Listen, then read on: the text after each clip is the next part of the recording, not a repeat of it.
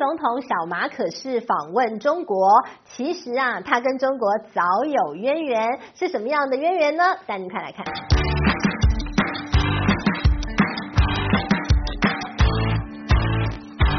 嗨，大家好，我是姿玉，今天要跟大家来聊一聊非常有意思的。菲律宾，菲律宾呢，在他的新任总统小马可是上任了之后啊，我们都在观察，到底他在中国、美国之间天平的两端，他要怎么选？那如今看起来呢，似乎他。好像还是走杜特地路线，他想要当一个很滑溜的泥鳅，想要在两边讨好。好，那么当然呢，过去一段时间，你看到杜特地他的一个比较后期啊，哎，好像有一点往美国这个地方来倾斜。但是呢，现在的小马可是是不是要慢慢的再往中中间再靠一点啊？呃，在小马可是呢，二零二三年他做了一件事，开年之后呢，新的一年新的气象，他来到了中国。那这代表。的意义是什么呢？它是二零二三年呃，习近平主席接待的第一位外国元首到中国领土，也是习近平主席呢，他在确认了整个中国的。完全清零结束，要开始往解封的一个方向走之后啊，呃，在中国疫情当然你会有阵痛期，疫情会大爆发嘛。大爆发的同时，小马可是冒着生命的危险，我也要去见习近平主席一面哦。所以他来到了中国的土地上哦，那这也是蛮这个呃很胆大的行为。好，这也是一个。再来一个呢，就是小马可是啊，他在上任了之后，当然他有到东协国家绕一绕啊，去这个出访了，但是非东。东协国家。他没有去美国，他没有去日本，他来到了中国，这也是一个大家可以观察他的一个态度很重要的一点啊。大家常常讲外交上啊，其实有非常多看点，比如说他先去见了谁，没见谁，第二个见谁，这些顺序啊都是有玄机的。所以小马可是他第一个来到了中国，二零二三年第一个到中国，没有去美国，这些都是可以观察的。好，那我们就来讲他的中国之行，他有什么样的收获，他的时间呢是从一月三号到一月五号，三天的国事访问。当然，他达成了很多成就。首先，他修补了跟中国之间的关系哦，呃，那么他签下了一份协议书，中非联合声明当中提到了未来这两个国家呢，好多方面要合作，农业方面要合作，呃，资源的开发。海上的油气要合作哦，这点很特别。过去呢，菲律宾曾经讲海上油气那是我的，我们要跟任何人合作，那就是我的，没有别人来分享。但他现在说我们要联合开发油气。再来，他说“一带一路”哎是一个好政策，他要继续加入。甚至呢，在最后的最后，看到了这个小马可是他要离开中国的时候，他就说了：“我特别感谢中国给菲律宾呃在各项项目当中的支持，特别是金融项目。”金钱的援助，他非常感谢中国政府。那言下之意哦，哎，这这一这个此行要到钱了。所以呢，我们就看到了接下来，当然中非两国当中会有很多的一些合作方面，我们可以持续来观察。但是呢，大家特别要关注的是，到底为什么小马可是要来到中国？很多人讲了，你可以这样观察，他很可能是要抢占中国解封之后的商机，他要当那个第一个冲进去、第一个拥抱中国市场的人。好，那我们就看小马可是接下来会怎么做喽。不过呢，其实从他到中国去呢，你也看出来，接下来的。小马可是他要认真的拼经济，要帮菲律宾的一个财政呢往上带另外一个层次的动作开始出手了。我们要带你来看到最近菲律宾的经济呢，其实在过去一段时间疫情，还有你看到全球的通膨危机，还有接下来可能全球的经济逆风，菲律宾将会是很亮眼的那个国家。我们先从呃菲律宾央行其实呢在打通膨的过程当中不断升息可以开始看起哦。升息了总共几次呢？我就不多说，但它总共升息多少哦，很值得一提。它总共升息了三百五十个基点，十四码，也就是它总共升息了百分之三点五。好，这个数字呢，它升息的很快哦，它在整个东南亚或者说亚洲国家当中，它的紧缩政策很快，而且做得很足的一个国家。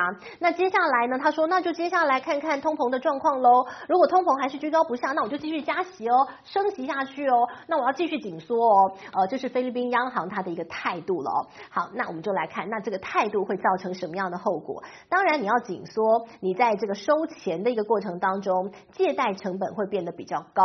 那某种程度上，你会伤害你的经济的哦。那的确如此，但对菲律宾来讲，它依旧是很亮眼的那个。我们要给大家看一看这个经济数据哦，整个东盟的一个经济体当中，新加坡的新展银行它做了一个统计哦，他说呢，即便菲律宾的借贷成本变高了，但它依旧会是接下来两年，即便在全球的经济逆风当中，它会是表现非常突出，特别在东协经济体当中，菲律宾会是成长速度最快的经济体啊，所以呢，非常看好它。那我们就给大家一些经济数据的统计。二零二二年，好，我们看到菲律宾它的一个经济成长率是百分之七点四。很高哦，百分之七点四。那二零二三年呢？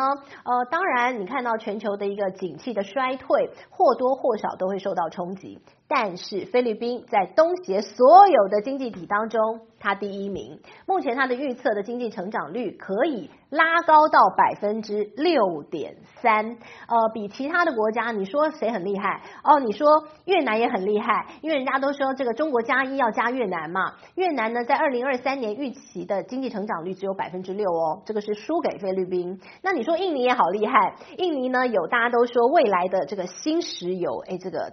电动车电池，你说锂矿啊，这些很厉害的矿产，印尼很多。好，那它经济成长率多少？百分之五左右。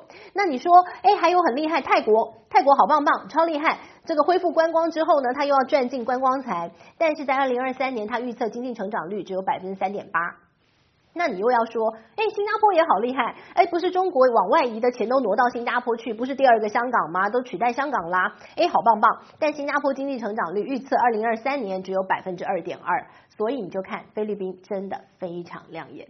好了，那整体的经济亮眼呢？那接下来小马可是还要怎么做？小马可是呢？接下来他打算要成立一个，就像新加坡拥有的主权基金，要帮国家赚钱。好，那他怎么成立呢？他拿了就像是我们台湾的这个劳退新制这样的一个劳保基金啊、劳退基金啊、呃这个保险基金啊，想要拿去成立一个他们的主权基金。那这个主权基金的规模呢，大约会有这个两千七百多亿的披索，折合新台币大约是一千五百亿左右。这么庞大的基金，它的管理人是谁？小马可是就是他们的总统。好，那这一点呢，当然就会有一些疑虑啦。呃，比如说像马来西亚曾经也有这样的一个主权基金，但后来就出现了一些贪腐的丑闻。所以呢，现在要成立这样一个主权基金，在菲律宾国内，他们就会有很多疑虑。他觉得，哎呦，那这样好吗？如果他管理的不善，那他的管理人又是总统的话，那你总统自己手中这么多钱，你要怎么投资？我怎么知道？这些钱都是人民的血汗钱，哎，你那样拿去。呃，在这个金融市场当中，然后这个地方进进出出的，万一亏钱了，那又怎么跟人民交代？现在呢，在菲律宾国内有一些杂音还没有完全确立，但这已经看得出来，小马可是啊，他有非常多的雄心，还有很大的抱负，希望让这个菲律宾的整个呃财政体系能够健全，希望他的经济能够更加的蓬发。那所以呢，这是小马可是接下来他的一个动作。但是同样，在菲律宾国内有疑虑、有杂音的，还有跟中国之间的关系。我们刚刚一开始跟大家聊到了，到中国这这个此行啊，可以说这个收获满满啊。呃，当然这个收获的最开心的就是习近平主席的一个欢心哈啊，觉得哎这两国关系可以好好的发展发展啊。呃，但是呢，其实啊。国内的杂音是什么？当然还是南海争议啊！南海争议呢，在菲律宾跟中国之间应该是永恒的话题了哦。就随着这个领袖的一个态度，好好坏坏的哦。最近呢，发生了什么事啊？呃，让这个小马可是其实呢，在这个菲律宾国内啊，这个骂中国也是骂蛮难听的。但是见了习近平主席，哎，好像又龟缩了，好像两个人好朋友。那到底发生什么事呢？最近发生了两件事。第一件事呢，是在二零二二年的年底哦，呃，看到了在这个菲律宾的。这个海面上啊，出现了一个中国的长征五号的火箭碎片。长征五号呢，我们知道最近中国在太空当中打造太空站嘛，所以它非常需要有很多长征五号的一个这个运送啊，运送很多的太空站的一些呃这个零组件啊上太空。那这个长征五号它服役期满了之后呢，当然它的这个残骸就会开始往下掉嘛。那往下掉之后，当然大部分的在经过大气层都已经燃烧殆尽，但还是多多少少有一些碎片。那这些碎片就掉回来地球表面，那掉到了这个南太平洋啊，就开始载浮载沉。好了，哎，就被这个眼尖的菲律宾发现了，所以就去把它偷打捞，打捞就把这个火箭碎片要带回这个菲律宾去哦。那带回去的过程当中。据说就被中国的海警船发现了，所以呢，菲律宾这边的新闻是这样说的：海警船来了之后呢，因为是这个菲律宾他们的一个打捞船嘛，拖曳船，然后就弄了一个钢缆，然后吊着那个火片、火箭的碎片，然后要把这个往菲律宾国家里头带。那这个中国的海警来了个咔嚓，直接呢把你的拖曳的这个钢缆给剪断，然后火箭碎片就拿走。所以呢，这个菲律宾就说：哎，这是来抢哎，抢劫耶！然后呢，就中国方面的新闻是说，哦，没有，我们好声好气跟他说，啊，这是我们的，我们要带走。好，那双方各说各话，但这件事情呢，在菲律宾国内引发轩然大波，觉得哇，中国好压霸哦，好过分哦，这我们找到的东西就我们的呀，那你硬是抢回去了，不高兴哦。那美国知道也说，那我要挺菲律宾，你这中国不能抢人家东西，你是抢劫犯哦。那说了一大堆，这件事情呃，这个有争端。另外一件事情是在中国，我们看到了，当然南。南海有非常多的领土上面领海的争议嘛？你说是你的，我说是我的。那最近呢，在菲律宾说是他的岛屿当中附近发现了非常多的中国船只，所以这件事情呢被曝光了之后，有很多照片在菲律宾国内呢又引发另外一波对中国非常非常敌对这样的一个声浪了哦。这都是那小马可是他在国内怎么说的呢？他说中国强占了我们七个岛屿，然后他说对于这些。菲律宾的领土我寸土不让，好，说得很大声哦。但到了中国他怎么说的？到了中国去他说哦，这个海上问题啊，不是中非关系当中唯一的议题，所以他说这些事情我们都可以搁置的，我们其他方面都可以好好来合作的哦。所以你看这国内国外又讲两套了。真的非常符合菲律宾一贯的立场，就是很滑溜啊！你可以说他外交的一个手腕真好啊，但是呢，他总是如此。但是呢，他滑溜就可以让他得到最大的。国际利益好，无论如何，这些都是争端。但是呢，其实这些争端的背后也是所谓的菲律宾的国安问题。所以最近的菲律宾，他跟美国合作，那早就合作了，合作更深入。那还有一个非常特别的是跟日本合作。日本最近呢，有一个非常历史性的场面，日本的两架 F 十五的战斗机降落在菲律宾的机场，这件事情。非常值得大家来看看它背后的缘由。为什么？因为在二次大战期间呢、大家知道菲律宾应该是那个最惨的国家，被日本欺压的很惨的国家。当然不能说它最惨，但中国蛮惨的哈，台湾也蛮惨的。好，二战期间呢，它怎么回事呢？日本强占菲律宾，强占菲律宾不说，在菲律宾整个国家领土当中欺负菲律宾人，甚至呢。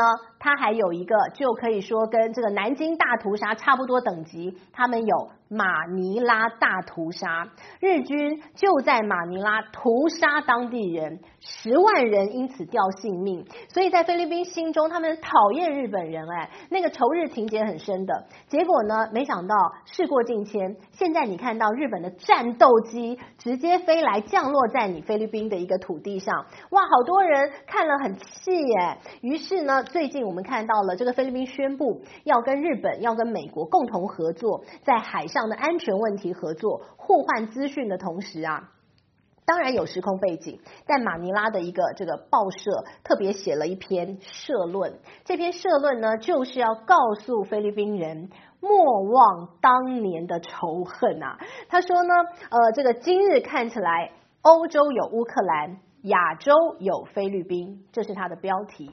欧洲乌克兰，亚洲菲律宾里头就写了，美国在全世界发动了非常多的代理人战争，而最后呢，遭受到惨痛下场的都是那个代理人。美国依旧是有非常多红利的一方。这篇社论当中洋洋洒洒讲了非常多过去呢，这所谓的代理人受到的教训。那最终的一个结论，他是这么写的：他说，即便是今天，可能大家认为今天的一个状况。非常适合跟日本合作，但是莫忘当年的一个耻辱啊！所以他就讲了，在跟美国合作，在跟日本合作的同时，应该要好好谨慎。这篇社论的最后，也是今天我们这个视频到最后想要给大家讲的结论。他最后讲了，他说呢，如果今天的一个时空背景必须要跟日本、跟美国合作的话，那也不要忘记了历史的教训。菲律宾人应该要有菲律宾人。自己的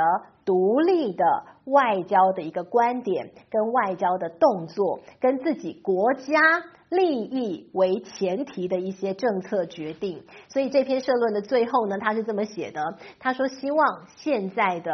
菲律宾的领袖能够有智慧，做出对菲律宾还有对菲律宾人最好的决定。好，那么当然了，我们看到这小马可是啊，他有一个非常经典的一个照片，就是他当年在一九七四年曾经在中国见过毛泽东，是在跟他的母亲伊美代一起到中国去，所以他跟中国是有渊源的。那如今你看到这个渊源呢，好像化为现实，是他在中国也跟习近平主席好像也培养出了一个蛮好的一个默契跟很好的交流。那这样的一个交流。会怎么样影响到接下来菲律宾的发展？无论是在外交上，无论是在军事上，亦或是在经济上，我们都可以持续观察。这是今天帮大家准备的内容，希望你喜欢喽。我们下回见，拜拜。